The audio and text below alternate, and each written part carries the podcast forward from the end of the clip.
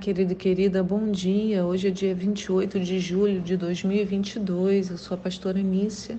Para nossa meditação hoje temos os textos de Números 36, Salmos 35 e Lucas 2, de 1 a 20. A pergunta para nós hoje é: como podemos alcançar o discernimento? Sabe, queridos, hoje nós finalizamos o livro de Números. Em geral, quando os judeus finalizam a leitura de um livro da Torá, eles declaram, a gente já falou sobre isso algumas vezes, né? Hazak, Hazak, Venite, Hazek, do hebraico que diz: seja forte, seja forte, e nós seremos fortes. Ou numa tradução mais comum para nós aqui da igreja, a gente sempre diz força, força, que sejamos todos fortalecidos. Então eu fui pesquisar um pouquinho mais sobre essa expressão para conversar aqui com vocês sobre ela e achei uma explicação no site do rabad.org e eles explicam o seguinte, que para os judeus sefaraditas, que são descendentes da Espanha e Portugal, esse costume começou com Josué. Eles declaravam sempre ao final de cada leitura, então não era ao final do livro, mas toda vez que se reuniam para é, ler a palavra, ao final eles falavam Razak, que é a primeira palavra, né? Razak, Razak, Venite, Razek. Então, onde sai esse Razak? De Josué, lá no capítulo 1, no verso 6, diz: Ser forte e destemido, porque farás este povo herdar a terra que a seus pais jurei dar-lhes. Tão somente ser de fato firme e corajoso para teres teres o zelo de agir de acordo com todos os mandamentos da Torá, da lei que te ordenou Moisés, meu servo. Não te apartes dela, nem para a direita, nem para a esquerda, para que tenhas sucesso em todas as suas realizações. Que o livro da Torá, o livro da lei, esteja sempre nos seus lábios. Medita nele dia e noite, para que tenhas o cuidado de agir em conformidade com tudo que nele está escrito Deste modo serás vitorioso em todas as suas empreitadas e alcançará bom êxito. Ora, não te ordenei ser forte e corajoso?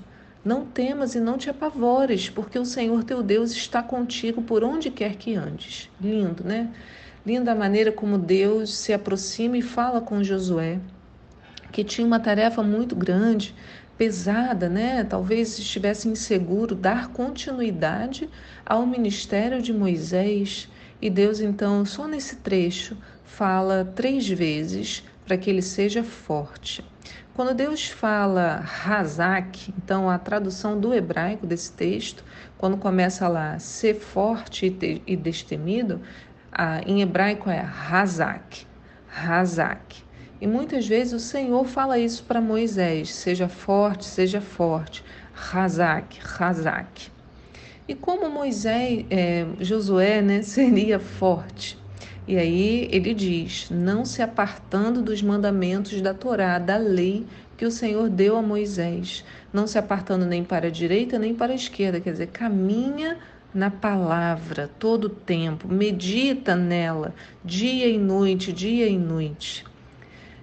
Para os judeus askenazitas, que são aqueles que descendem ali do leste europeu, da França, Alemanha, a ideia do Hazak vem das palavras de 2 Samuel, no capítulo 10.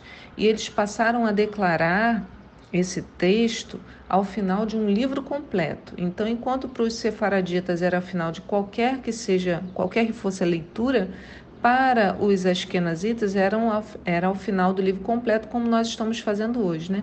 Terminamos o livro de números e declaramos Razak, Razak, Benite, Razek. E da onde vem então para eles? Porque o Razak, Benite, Razek vem de 2 Samuel 10, no, cap, no verso 12 diz assim: tem bom ânimo e que sejamos todos corajosos pelo nosso povo e pelas cidades do nosso Deus, e faça ao Senhor o que bem lhe parecer. Então, essa parte, e sejamos todos corajosos, é o Razak Venite Razek.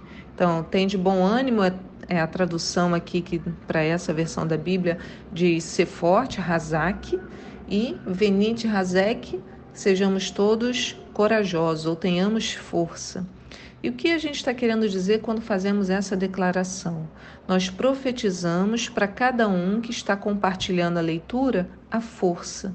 Uma força que não é humana, é algo que vem revelado pela palavra todos os dias. Irmãos, porque se nós considerarmos as coisas, os desafios que a gente tem nessa terra, como que a gente vai achar que tem força para lidar com tudo isso, né? Só se a nossa mente não consegue perceber o quão frágeis nós somos. Né? Nós precisamos dessa palavra todos os dias. Você sabe que no Salmo 36 a gente vai ver uma coisa interessante. Né? Eu, quando comecei a escrever, eu estava lendo o Salmo 36 como se fosse o Salmo de hoje, ele é o Salmo de amanhã, mas eu vou aproveitar para usá-lo hoje, já que a minha reflexão foi é, se refletiu né, no que o Salmo 36 diz. Olha só que coisa. Ele diz assim no verso 1: Há em meu íntimo uma palavra do Senhor sobre a maldade do ímpio. Aos seus olhos não faz sentido temer a Deus. O ímpio é tão arrogante que não percebe e muito menos rejeita o seu pecado. Suas palavras são maldosas e ardilosas e traiçoeiras. Abandonou o bom senso, a justiça e a prática do bem. Antes de dormir, sua mente trama ações cruéis. Nada há de bom no caminho que escolheu e apega-se ao mal cada vez mais. Então, o que, que o salmista está falando aqui, né?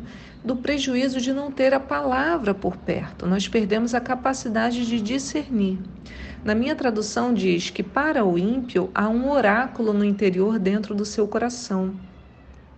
E como ele se vê com o olho enganador, né, ele não consegue discernir sobre si mesmo, ele também não consegue descobrir e detestar o pecado. Na minha versão fala, ele se vê com o olho por demais enganador. Ele se vê mal.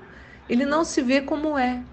E por isso ele não consegue nem descobrir, nem detestar o pecado. Né? Ele diz: o ímpio é tão arrogante que não percebe, muito menos rejeita o seu pecado. Quer dizer, não é só rejeitar, é que ele não percebe. Consegue ver então o privilégio, a vantagem que temos em poder usufruir da palavra e de não sermos enganados pelo nosso coração? Esse é um privilégio, por quê? Porque a palavra me mostra quem eu realmente sou. Então eu consigo não apenas ver quem eu sou, como ver o meu pecado e ser capaz de rejeitar. O salmista ele continua, fala: Mas a tua benignidade ao Senhor chega até os céus, a tua fidelidade até as nuvens.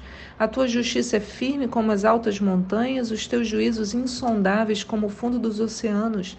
Tu, ó Senhor, preservas a raça humana e todos os animais. Quão precioso é o teu amor, ó Deus! À sombra das tuas asas, os filhos de Adão encontram refúgio. Eles se banquetearão na plenitude da tua casa. Tu lhes saciarás a sede com águas puras do teu rio do Éden, pois em ti está a fonte da vida. Aí olha que lindo. Graças à tua luz somos iluminados. Estende a tua benignidade aos que se consagram a ti, a tua justiça aos que são puros de coração. Então, é a luz do Senhor que nos permite ver a luz. Ele dá a luz e nos transforma o olhar, nos dando discernimento e nos transforma em luz também. Passamos a ser luz por aquilo que recebemos dele.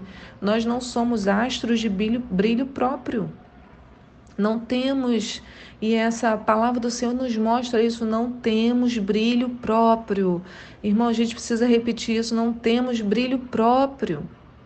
Nós somos a luz para as pessoas porque recebemos do Senhor. É algo que começa no nosso lugar secreto, na nossa intimidade com Cristo e transborda para qualquer outro lugar que estivermos.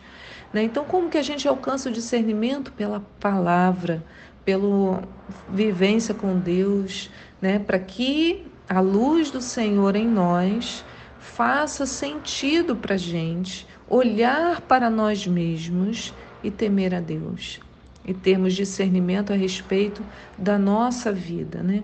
Por isso que ele diz: o ímpio abandonou o bom senso, a justiça e a prática do bem.